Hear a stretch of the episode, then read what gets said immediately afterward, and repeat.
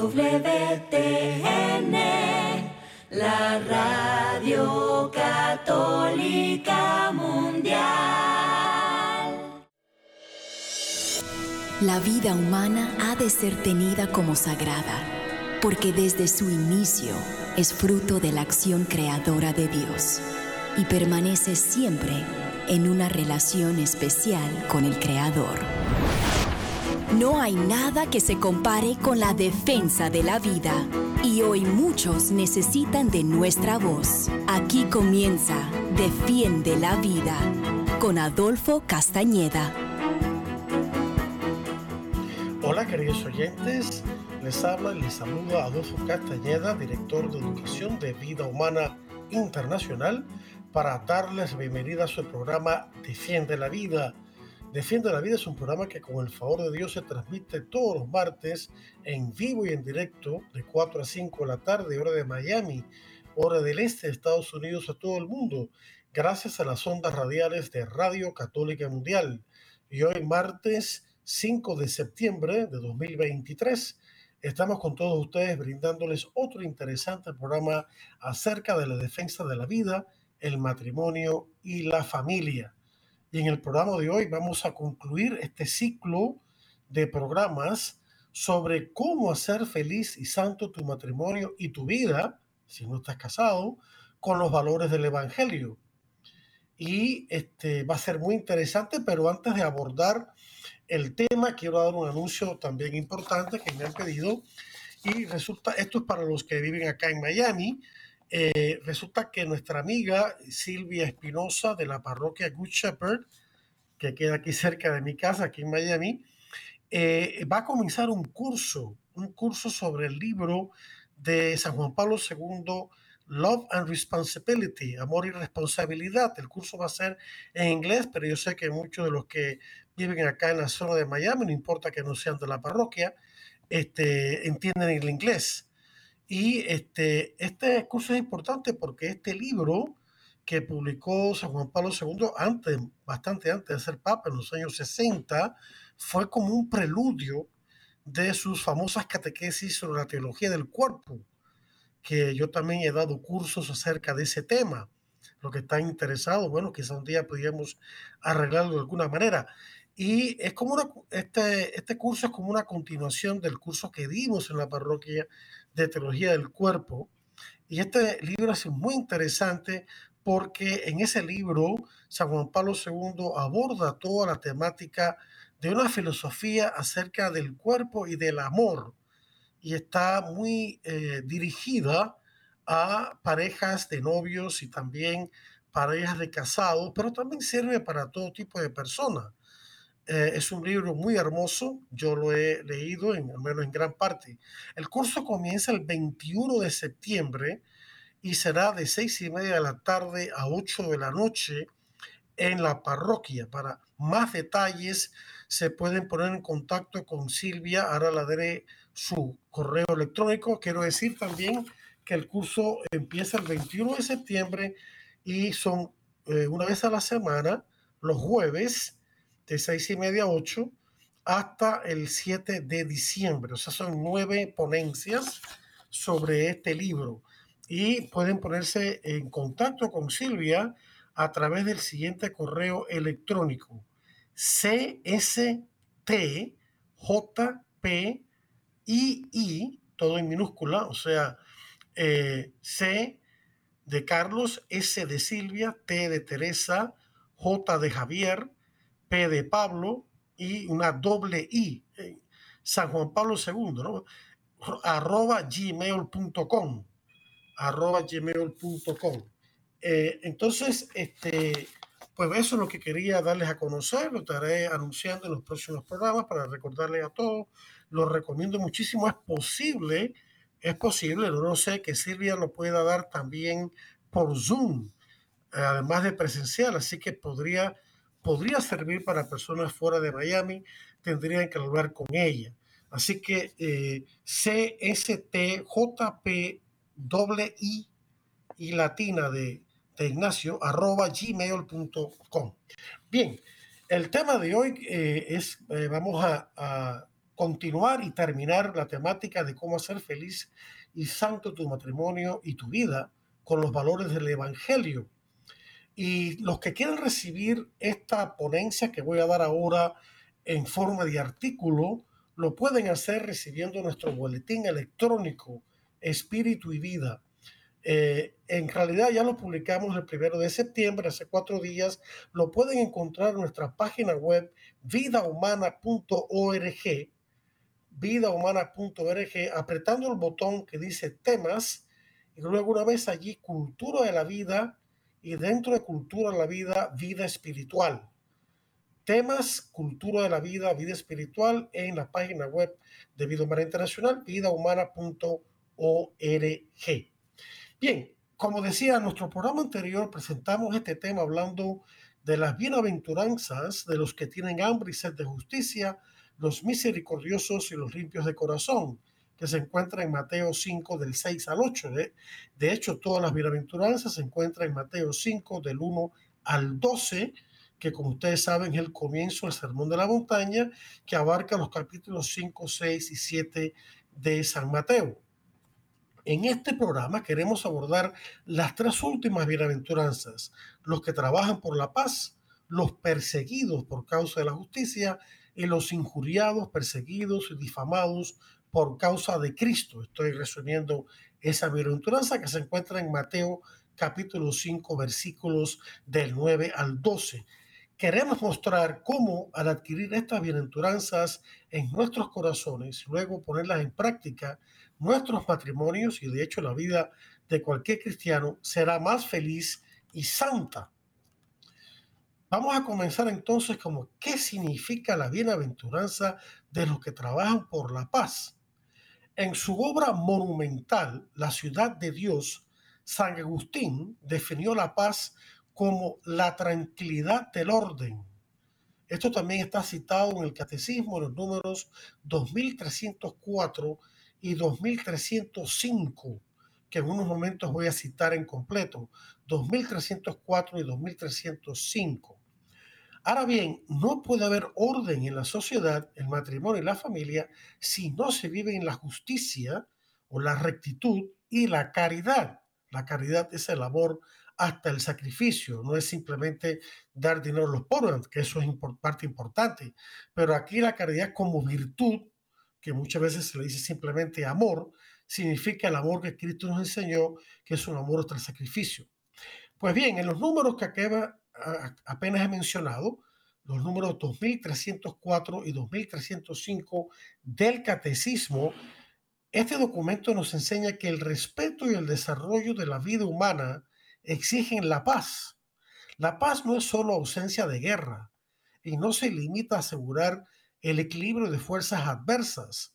La paz no puede alcanzarse en la tierra sin la salvaguardia de los bienes de las personas la libre comunicación entre los seres humanos, el respeto de la dignidad de las personas y de los pueblos, la práctica asidua de la fraternidad, es la tranquilidad del orden, como decía San Agustín en la ciudad de Dios, es obra de la justicia, como nos dice Isaías 32, 17, y efecto o fruto de la caridad, como nos dice el Concilio Vaticano II en su documento La Iglesia ante el mundo contemporáneo, que en latín se llama Gaudium et Spes, gozo y esperanza en latín, en el número 78.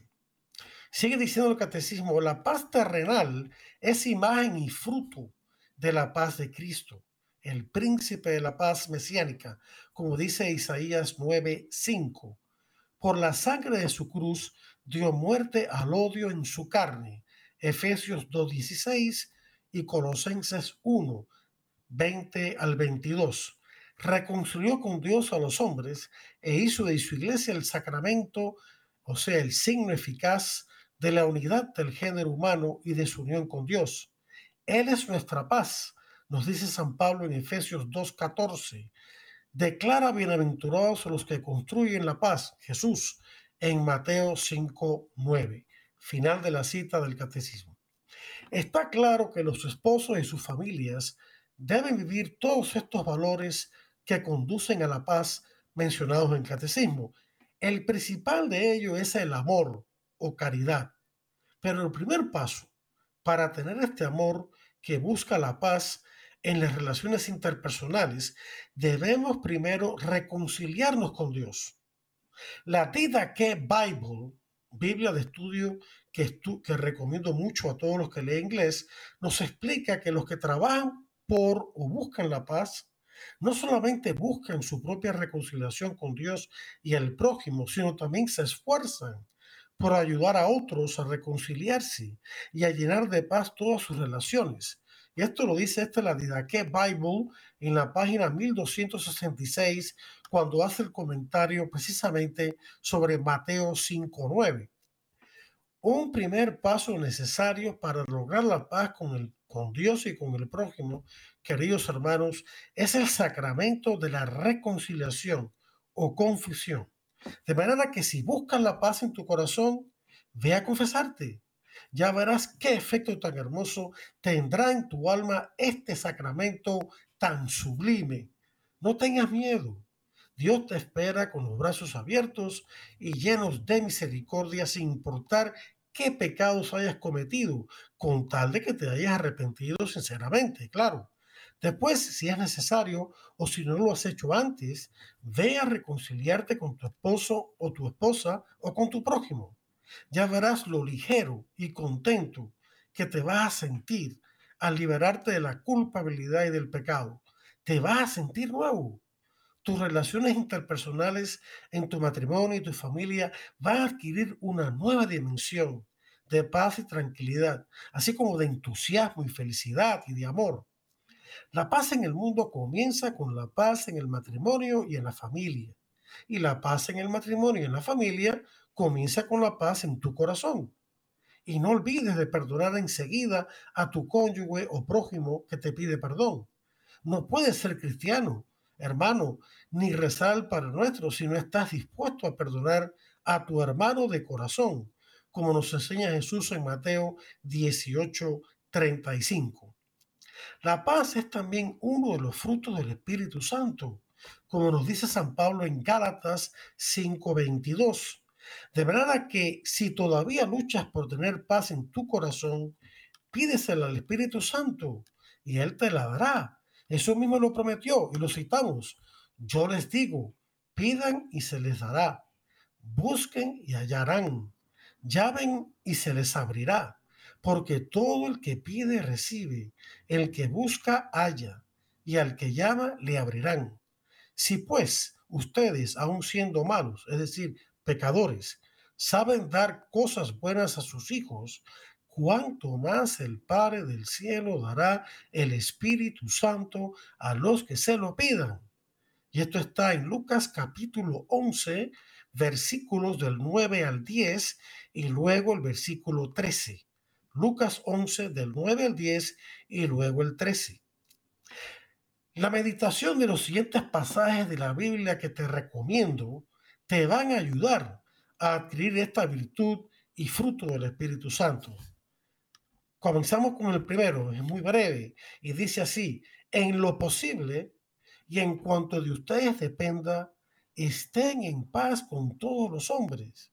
Lo dice San Pablo en Romanos capítulo 12, versículo 18. Romanos 12, 18. Y sigue diciendo Pablo, los exhorto yo, prisionero por el Señor, a que vivan de una manera digna de la vocación con que han sido llamados, con toda humildad, mansedumbre y paciencia, soportándose unos a otros por amor, poniendo empeño en conservar la unidad del Espíritu con el vínculo de la paz. Efesios 4, del 1 al 3. La paz en el matrimonio, la familia, en la iglesia, en cualquier comunidad humana, también se logra evitando las siguientes maldades contra las cuales San Pablo nos pone en guardia.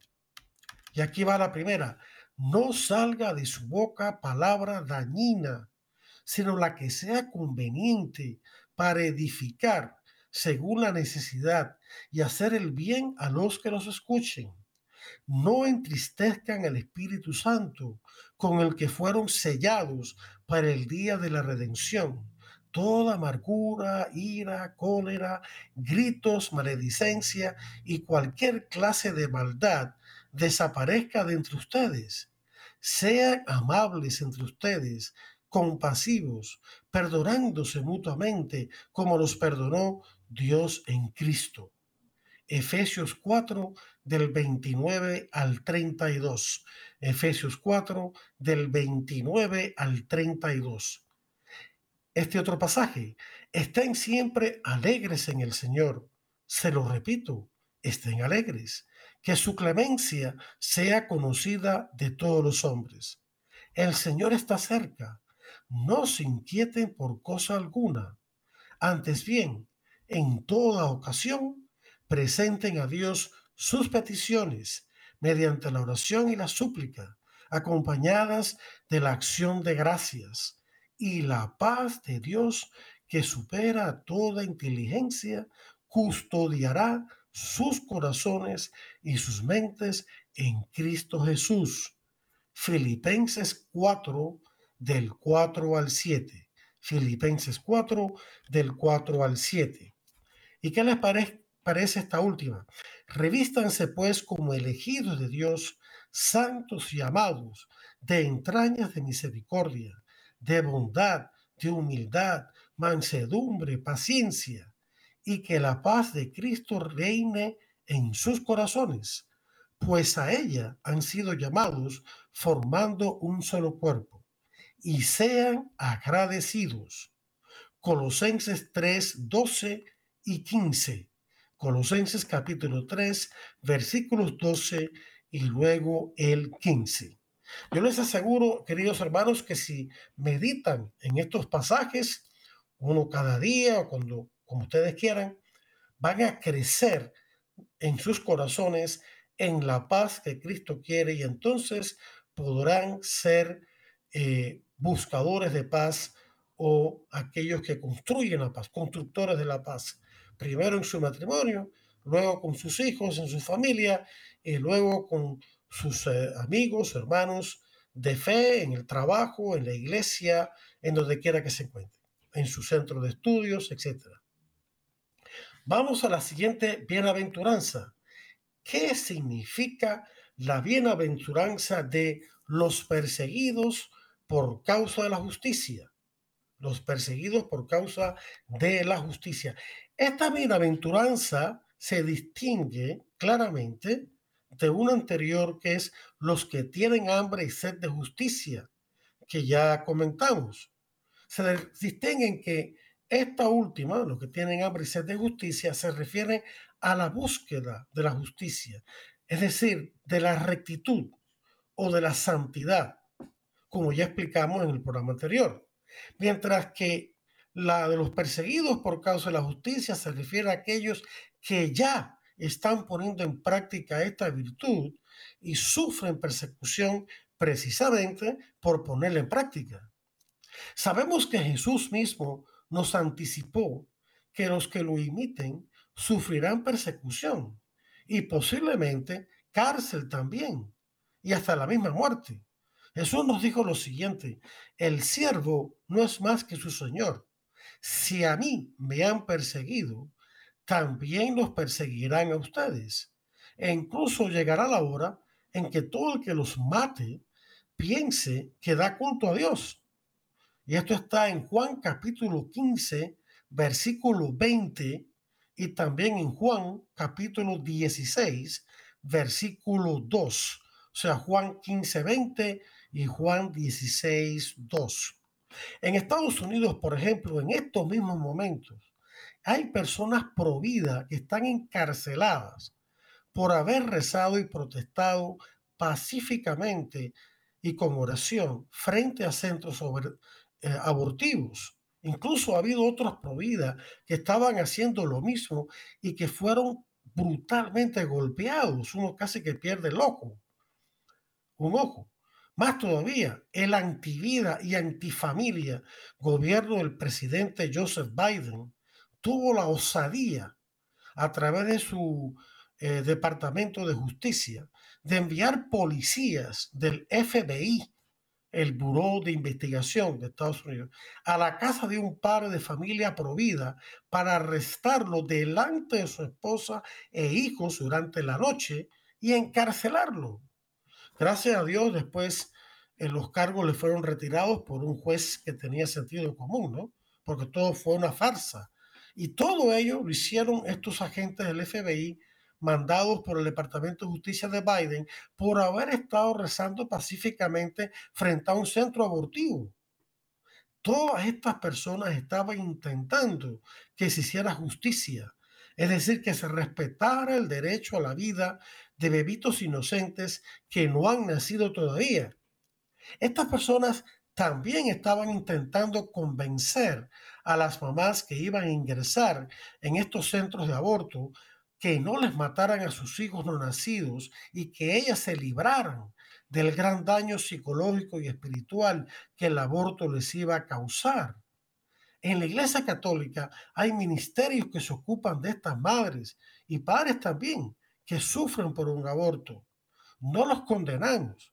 Sabemos que el aborto está muy mal, pero a estas personas les extendemos la misericordia de Dios y lo hacemos con mucho respeto ofreciéndoles el siempre imprescindible sacramento de la confesión para obtener la infinita misericordia de Dios y también sanación post-aborto de sus heridas emocionales y espirituales.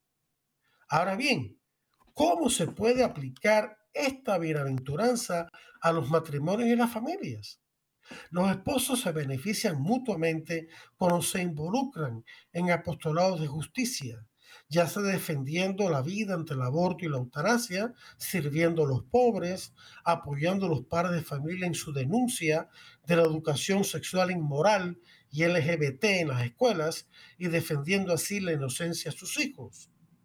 En este último caso, el Departamento de, entre Justicia de Estados Unidos, del vergonzoso gobierno del presidente Joseph Biden, ha tenido la insolencia y la falta de respeto y el descaro de insultar a estos padres que defienden la integridad moral de sus hijos y que van a reuniones de la Junta Escolar para expresar su, su descontento y pedir que se cambie esto, tildándolos de terroristas domésticos. Ustedes se imaginan eso, que unos padres de familia que van a estos centros, mejor dicho, a estos uh, reuniones con las juntas escolares de sus distritos para protestar eh, pacíficamente, claro, de una manera que, enérgica y con carteles, pero sin, sin, ah, sin agredir a nadie, sino simplemente reclamando sus derechos como padres y también a sus hijos, protegiéndolos de esta injusticia,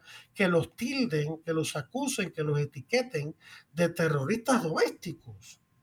En vez de perseguir a los verdaderos terroristas o a los ladrones que andan por ahí como el grupo eso de terroristas de Antifa y de Black Lives Matter y otros por ahí, se dedican a gastar el dinero de los contribuyentes y el tiempo la energía y los recursos persiguiendo personas inocentes que están cumpliendo con el derecho y el deber que Dios les ha dado de ser los primeros y principales educadores de sus hijos, que son los padres. Derecho y deber que antecede y debe ser reconocido y protegido por las leyes del país, no atacado. Esto es una verdadera eh, convolución de los derechos humanos, una verdadera injusticia. Esta bienaventuranza también se aplica especialmente a los hombres católicos que son esposos y padres. Dios les ha dado la responsabilidad de ser cabeza de su familia como dice San Pablo en Efesios capítulo 5, versículos del 21 al 33. Le estoy dando el pasaje completo. Lo de ser cabeza de su familia se encuentra en este pasaje.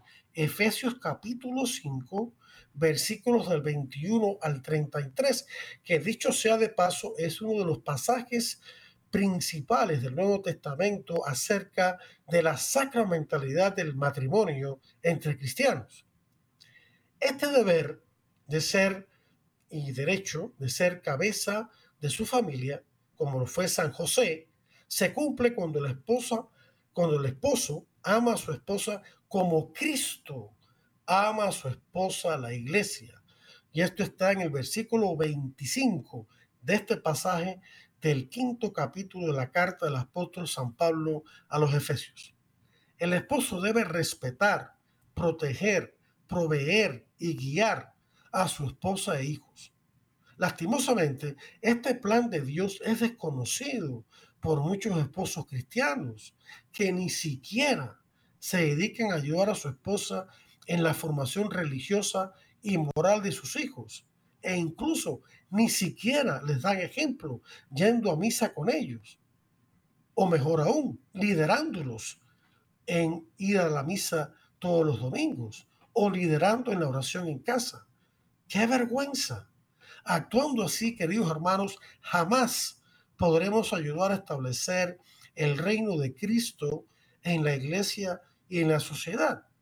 Y después no nos quejemos de que las cosas estén tan mal y de que los hijos se han vuelto rebeldes, apáticos y contrarios a los verdaderos principios humanos y cristianos, o que han caído en la fornicación, en la homosexualidad, en el transgenerismo, en el aborto, en todos estos males.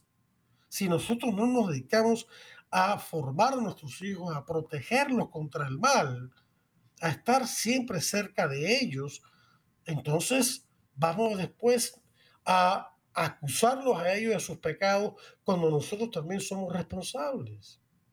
No, queridos hermanos, vamos a cambiar esa manera de pensar.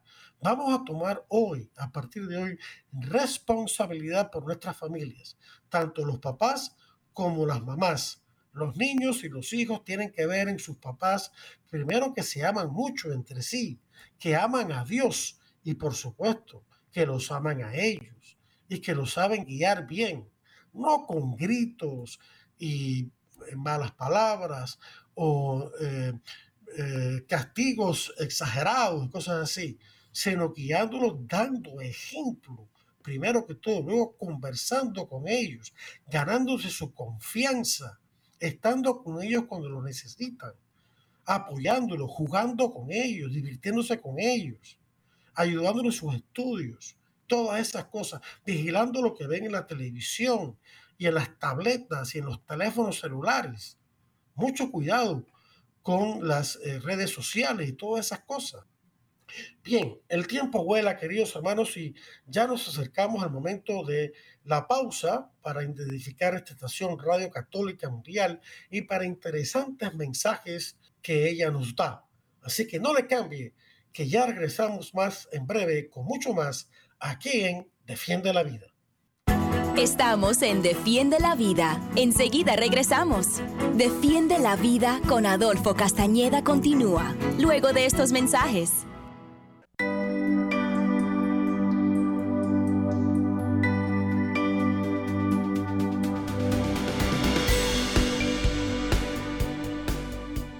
Hola queridos hermanos, que la paz y la alegría de Jesús esté siempre en sus corazones.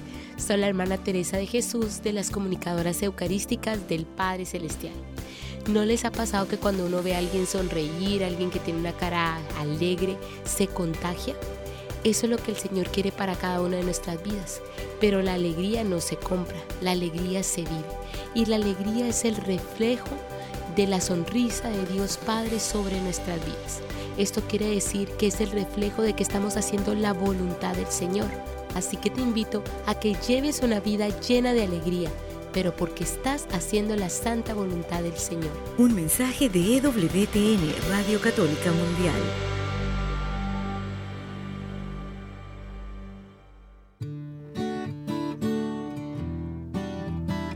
Mi gente, soy el padre Edwin Lozada de Colombia, misionero contemplativo javeriano Adyentes, y hoy quiero preguntarte algo. ¿Cuántas veces alimentas tu cuerpo al día?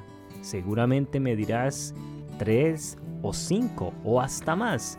Y entonces recordamos el desayuno, el almuerzo y la cena. Pero no podemos olvidar que nuestra alma, nuestro espíritu también necesita de tres alimentos necesarios, la oración, la palabra de Dios y la Eucaristía. De ahí en adelante, todo lo que hagas por alimentar tu alma y tu cuerpo, tu corazón, será para bendición tuya y para bendición de los demás.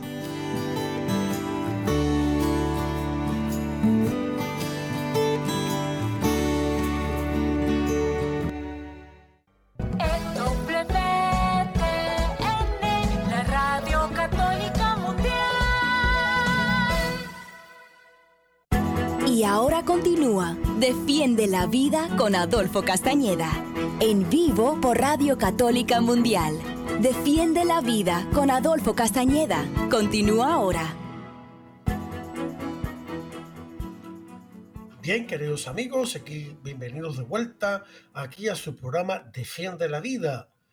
Quien les habla, Adolfo Castañeda, es director de educación de la organización Provida Vida Humana Internacional y estamos aquí en vivo y en directo con todos ustedes hoy, martes 5 de septiembre de 2023, eh, abordando el tema de cómo hacer feliz y santo tu matrimonio a través de los valores o viviendo los valores del Evangelio.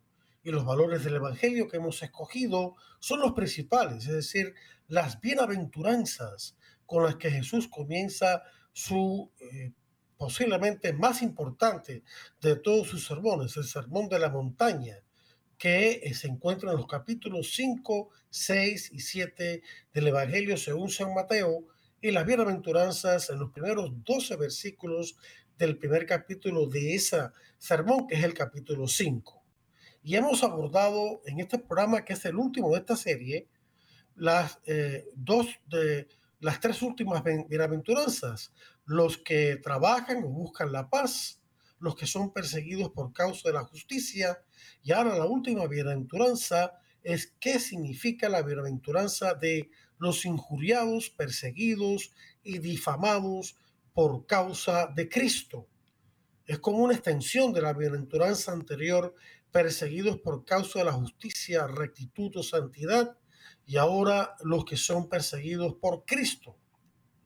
Y, eh, estamos aplicando esta bienaventuranza a, a, toda vida cristiana, pero en particular a los esposos y padres de familia, para que puedan vivir una vida feliz y santa como matrimonio, como padres de familia, y claro, enfrentando las cruces y los problemas, pero con este amor de Cristo en sus corazones, porque estas bienaventuranzas son las virtudes que Cristo mismo, las actitudes que Cristo mismo tuvo en su corazón y tiene en su corazón y que quiere que nosotros las repliquemos en los nuestros y de esa manera vivamos como debemos vivir, como criaturas nuevas en Cristo.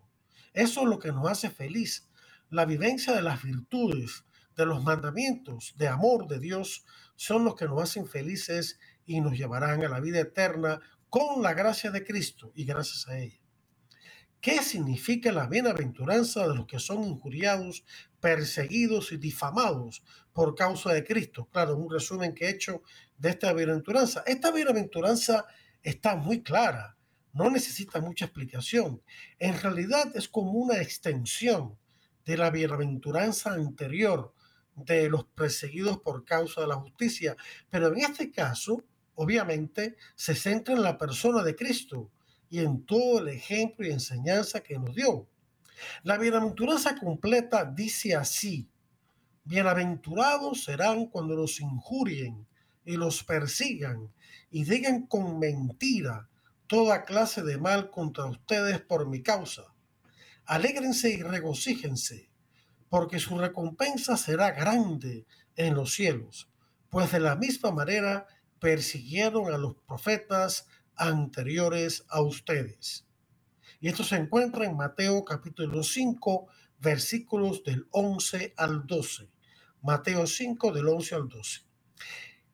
Esta bienaventuranza, al igual que la anterior, exige la virtud cardinal de la fortaleza, Recuerden las cuatro virtudes cardinales, que por cierto se llaman así cardinales porque son las principales virtudes morales en torno a las cuales giran todas las demás virtudes, en, las cuales se basan todas las demás virtudes morales.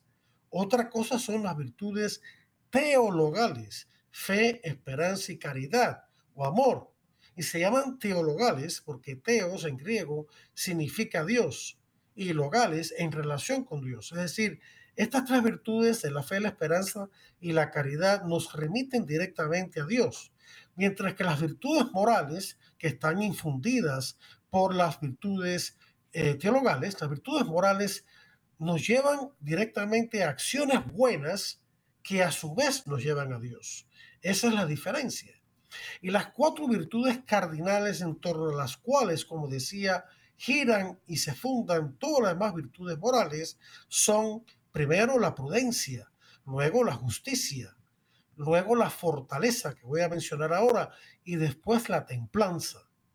Otro día podemos explicar en más detalle cada una de estas virtudes, pero rápidamente, la prudencia es la virtud que dirige todas las demás virtudes, que les dice cuándo ponerlas en práctica en una situación concreta.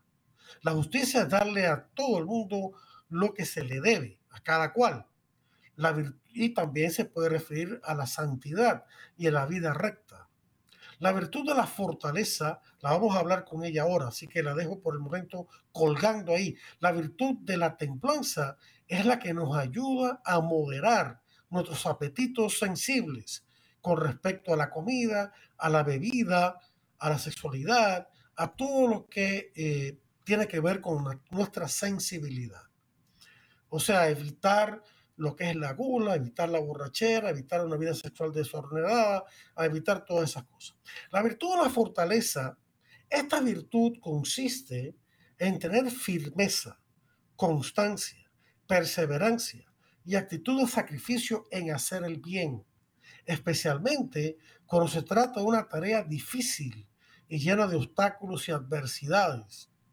También consiste en tener valor y interés ante las burlas, injurias y persecuciones por causa de Cristo, incluso hasta el extremo de dar la vida por Él o por la justicia. En muchos lugares, quizás sea muy probable que no, que Dios no nos pida el dar la vida por Cristo.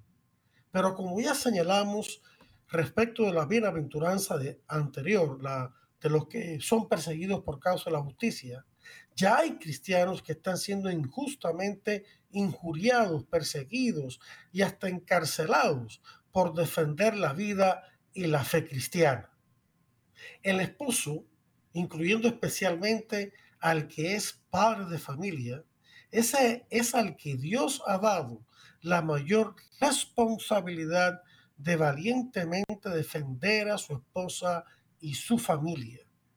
Y esta, y esta responsabilidad, este ser cabeza de su familia, no es algo que surgió de pronto en el pasaje que cité anteriormente, en la primera media hora de este programa, en capítulo 5, versículos 21 al 33 de la carta del apóstol San Pablo a los Efesios. No, este, este derecho de ver, esta responsabilidad que Dios le ha dado al hombre, viene desde los orígenes, viene desde que el hombre creó, perdón, desde que Dios creó al hombre y a la mujer. San Juan Pablo II nos explica en sus catequesis sobre la teología del cuerpo.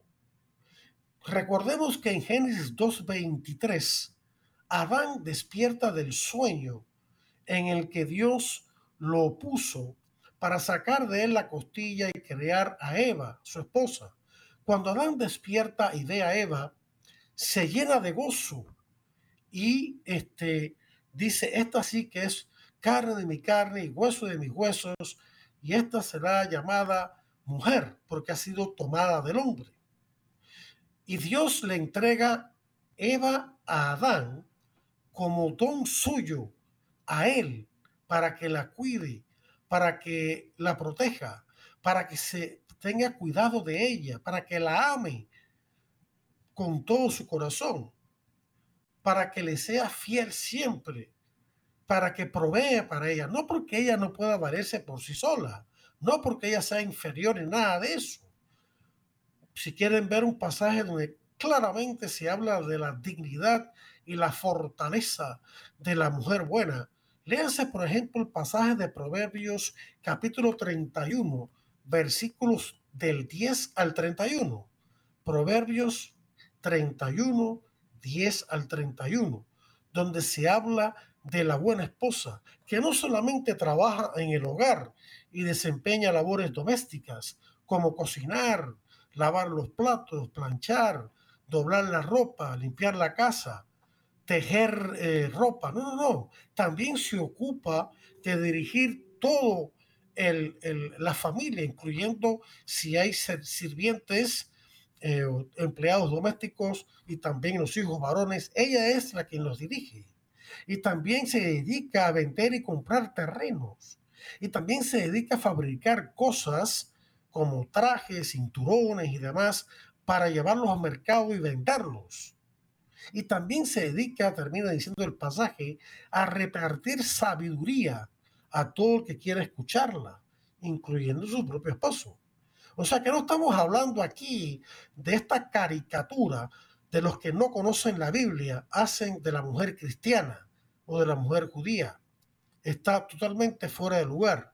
No, la razón que Dios le da este papel al hombre es porque, como me dice Efesios, Dios ha hecho del hombre cabeza del hogar a imagen de Cristo, cabeza de la iglesia. Eh, la esposa como representante de la iglesia, esposa de Cristo.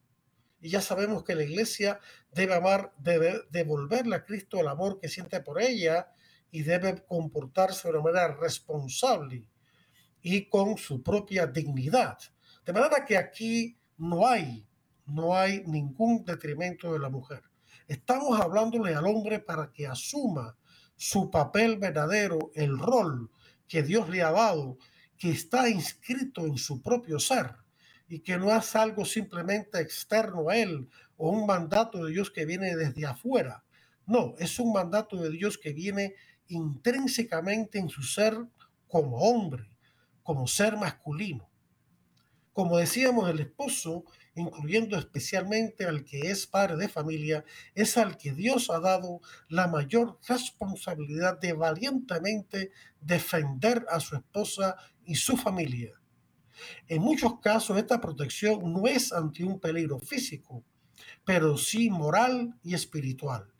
Ya dimos el ejemplo de los padres de familia que se enfrentan pacífica pero enérgicamente ante las autoridades escolares que permiten que se enseñen mentiras contrarias a nuestra fe y muy dañinas para la integridad moral y espiritual de nuestros hijos, como lo son, por ejemplo, la teoría racial crítica, Critical Race Theory, que contiene elementos marxistas, la ideología perversa del género y el transgenerismo, la educación entre comillas sexual inmoral, la pornografía en el Internet e incluso en las computadoras de las bibliotecas públicas. Ah, no sabían eso, ¿no? Las bibliotecas públicas en Estados Unidos, muchas de ellas, permiten, y no han podido quitarlo, se permite que en esas computadoras se pueda ver pornografía y que la pueda ver cualquiera, incluyendo los, los menores de edad. Así que protejan a sus hijos en estas bibliotecas o simplemente no los envíen a ellas. Busquen ustedes mismos los libros que sus hijos deben leer y no otros. Ante todos estos males y otros más, queridos hermanos, los esposos y padres, de manera especial los hombres, deben dar ejemplo de liderazgo junto con otros hombres cristianos o de buena voluntad a la hora de proteger la inocencia, la castidad y las mentes y corazones de sus hijos ante toda esta inmundicia.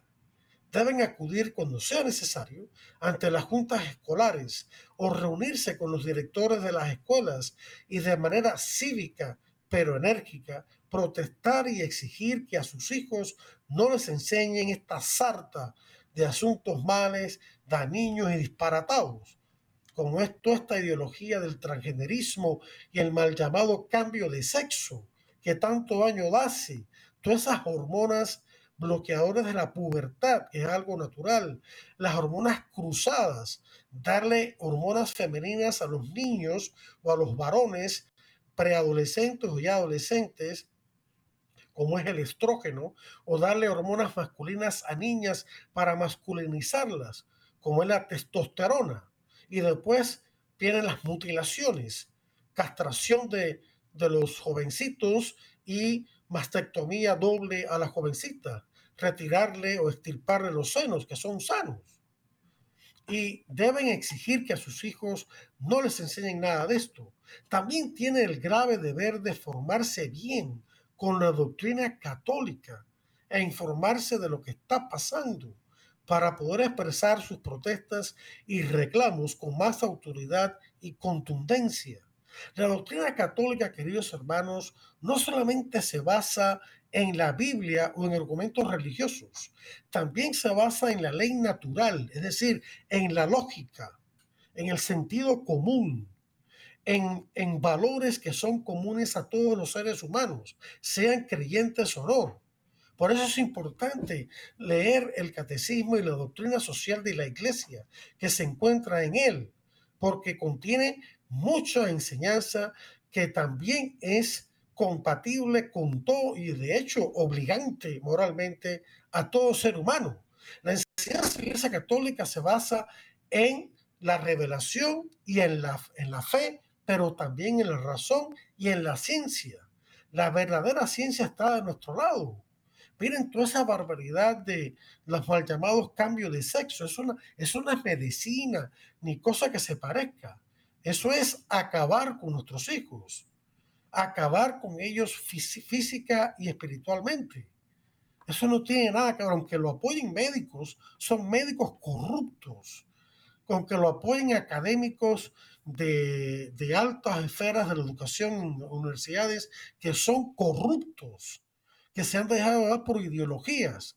Es increíble que haya gente inteligente y con tremenda formación académica, como nuestro propio presidente Joseph Biden, como lo era Barack Obama, como lo era Clinton y otros más, y decir tremendas barbaridades y, disparates. Hoy me enteré de la noticia, bueno, y esto venía caminando desde hace años, que el Colegio de Ginecólogos y Obstetras de Estados Unidos ha asumido la postura de que el aborto debe ser permitido a todo dar y sin ninguna restricción. Y que el aborto ayuda a las mujeres. Eso es mentira. Esta gente son una partida de embusteros.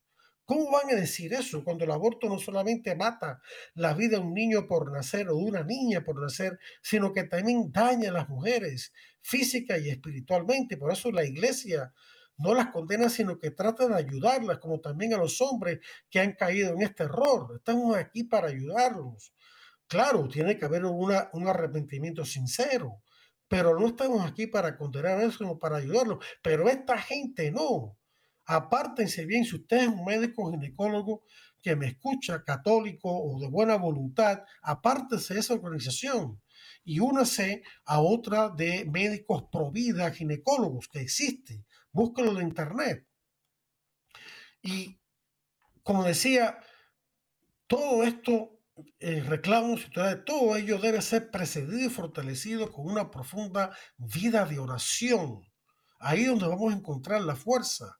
En la misa diaria, si es posible, en el rosario diario, en la lectura de la Biblia, en la oración espontánea que sale del corazón, en adorar a Dios en lo más profundo de nuestro interior, si podemos frente al Santísimo Sacramento. Porque después de todo, sin la ayuda de Dios, queridos hermanos, no podemos hacer nada. Nos lo dijo Jesús, nos lo advirtió en el Evangelio según San Juan, capítulo 15, versículo 5. Juan 15, 5. La iglesia y Vida Humana Internacional están aquí para con mucha humildad y respeto asistirlos en esta importante tarea. Y si quieren encontrar información que está basada no solamente en lo que está pasando y en la ciencia y la recta razón y en la doctrina de la iglesia, tenemos nuestro curso de capacitación provida que está para todos ustedes. Si quieren eh, recibir este curso, tiene un precio muy módico, me pueden escribir a mí, adolfo arroba vidahumana.org, adolfo arroba vidahumana.org.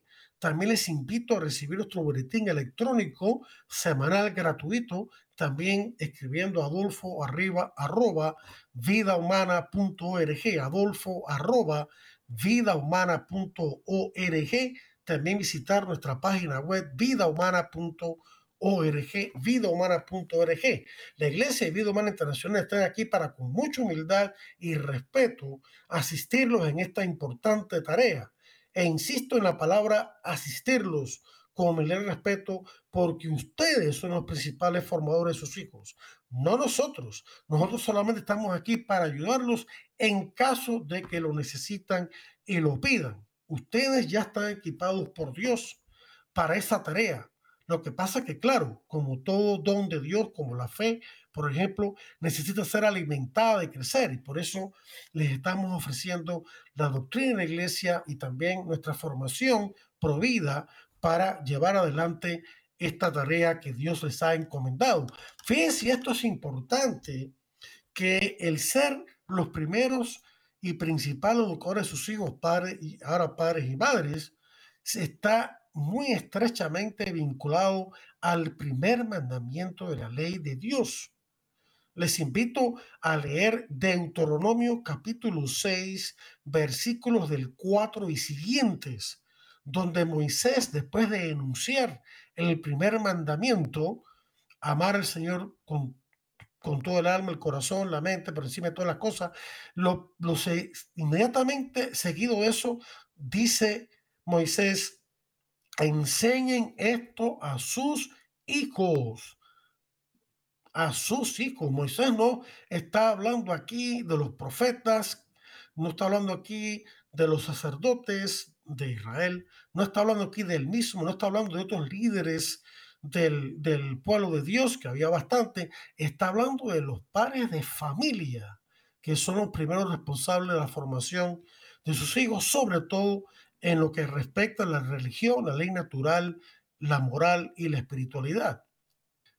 Y también eh, cuando las esposas ven, esto es importante, cuando las esposas ven que sus esposos asumen esta responsabilidad y liderazgo y las acompañan en estas actividades para proteger a sus hijos, se llenan de un santo orgullo por sus esposos.